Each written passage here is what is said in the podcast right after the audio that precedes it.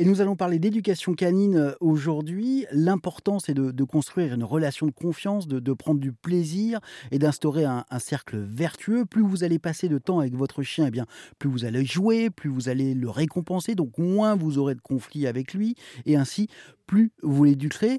Nous allons parler de, cela donc avec vous, euh, Tony Sylvestre et, et Romaric Pagot. Vous êtes les cofondateurs du site euh, Esprit Dog. Vous êtes donc éducateur canin. On va prendre un exemple tout simple, celui de la marche en laisse euh, La marche en laisse, euh, je crois que c'est avec le rappel une des deux grandes préoccupations euh, des gens. Sur la marche en laisse, il faut que les gens arrivent à comprendre que souvent on vous dit on va vous apprendre la marche en laisse. On oublie un élément là-dedans, c'est l'environnement extérieur. Mmh. Je m'explique. La marche en laisse, beaucoup de gens vont dire quand il y a personne, quand il y a rien du tout, il marche vraiment pas mal du tout en laisse. Ça marche vraiment bien. Oui. Et quand il y a quelque chose, ça ne marche pas un chien, un humain, un vélo, n'importe quoi, on s'en fiche. Et c'est là où intellectuellement, il faut faire le travail de se dire ah non mais attends, c'est pas la marche en laisse qui marche pas, c'est que mon chien a euh, une, une attirance vers par exemple les autres chiens, et c'est ça qui le fait tirer. Si j'enlève euh, ce côté un peu surexcité, même dans le bon sens du terme, même très gentil, si j'arrive à enlever ça, alors je, je récupère ma marche en laisse.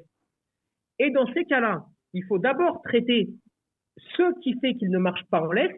Et pour les chiens, c'est très simple. Si votre chien aime les chiens, offrez-lui plus de chiens. Arrêtez un petit peu avec toutes ces contraintes et comprenez que plus vous allez donner chaque jour, je dis bien, des dizaines et des dizaines de chiens en balade pour jouer, pour s'amuser, pour machin, pour truc, eh bien tout d'un coup, ce besoin incompressible qu'il a de dire à chaque fois qu'il voit un chien, ah si j'y vais pas, je suis foutu, parce que je ne sais pas quand est-ce que ça va se reproduire, va s'enlever. Donc son attirance son attrait va, diminuer, donc on récupère la marche en laisse, donc on a un chien à qui on va pouvoir dire, écoute Pépère, celui-ci, on peut pas aller jouer avec. Je suis désolé, mais t'inquiète pas, il y en a 65 autres qui vont arriver dans 5 minutes. Ça y est, il n'y a plus d'anxiété, il n'y a plus de stress, on les aide. Voilà dans quel sens il faut aller. Tout comme récompenser engendrera forcément beaucoup plus euh, la répétition d'une action que celle de ne pas récompenser.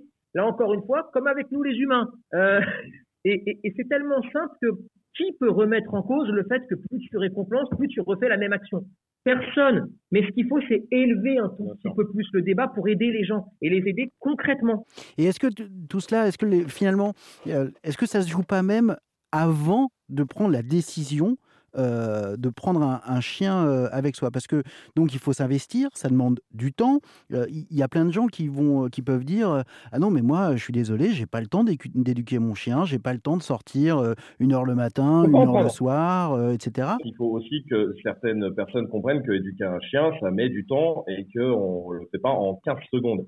Alors ça met pas non plus 15 ans, hein, euh, pas de souci quand on s'y prend bien, tout ça, il y a pas de souci. Même en ligne, hein, euh, parce que je pense que le, le pouvoir de, de, de du e-learning aujourd'hui et encore plus euh, depuis le Covid, c'est bien démocratisé et, et est un très bon outil et un très bon support. Euh, et nous, c'est ce qu'on a fait. On l'a sorti gratuitement. elle s'appelle Esprit Start. C'est une petite formation qui dure trois, euh, quatre heures à peu près. Il y a une trentaine de vidéos. Déjà, ne serait-ce que pour connaître les besoins d'un chien, euh, le budget qu'il faut. En gros, euh, c'est vraiment une formation à visionner euh, pour enlever tout ce qui est achat impulsif. Et vraiment, j'encourage tout le monde qui se pose la question s'il veut un chien ou pas à aller la voir. Elle est gratuite, hein, vraiment. Donc, euh, allez, allez, allez voir ça sur SPF.com. Et c'est ce qu'on fera. Merci beaucoup, Romaric Pago. Merci aussi à vous, Tony Sylvestre. Je rappelle que vous êtes les deux cofondateurs de Esprit Dog, ce site quand même bien pratique hein, pour eh bien les, les néo-acquéreurs de petits toutous. Vous retrouvez tous les détails évidemment sur erzen.fr.